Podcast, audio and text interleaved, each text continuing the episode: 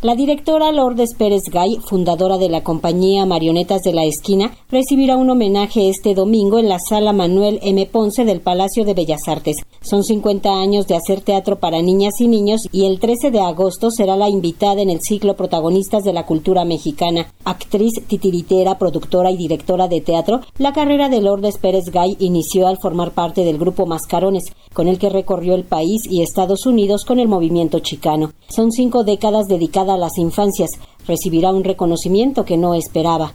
Pues me emociona, estoy muy agradecida. Este reconocimiento, sí, a, muchos años dedicada al arte para infancias, a la, al arte escénico para, para niños y para niñas. Nerviosa un poquito, a veces me despierto y no creo que me lo merezco. Después digo, pues son muchos años.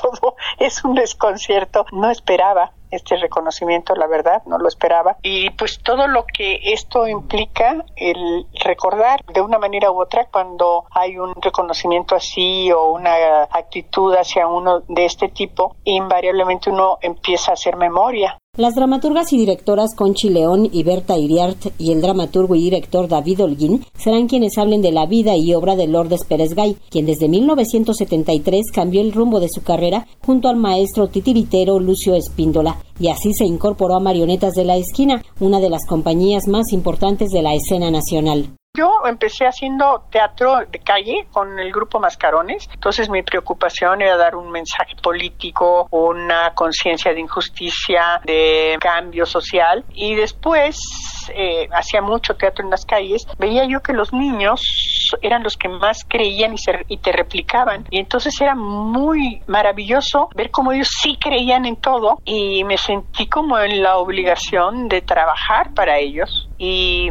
probar qué, pasaba si actuaba únicamente para ellos. No empecé a pensando así cuando empecé a hacer teatro, pues no lo pensaba así. Y después sí, después entender que para trabajar con los niños, primero que nada, hay que entender cómo piensan Lourdes Pérez Gay ha producido más de 35 espectáculos para las infancias, que lo mismo se presentan en México que en Estados Unidos, Canadá, España, entre otros países, donde destacan la calidad de sus propuestas. Hay que entender que los procesos son diferentes según la edad que tengan. Hay que entender que son seres absolutamente inteligentes a los que no les puedes coartar cualquier cosa para que se entretengan, entre comillas, sino les tienes que dar cosas que tampoco eh, son los seres a los que hay que educar obligatoriamente porque están hechos para aprender y aprender y aprender. Yo creo que lograr que un niño o niña se emocionen con un hecho estético es un aprendizaje maravilloso porque va despertando una mm, parte de emocional que no podemos perder los seres humanos. El homenaje a Lourdes Pérez Gay será el domingo 13 de agosto a las 12 horas en la sala Manuel M. Ponce del Palacio de Bellas Artes. Para Radio Educación, Verónica Romero.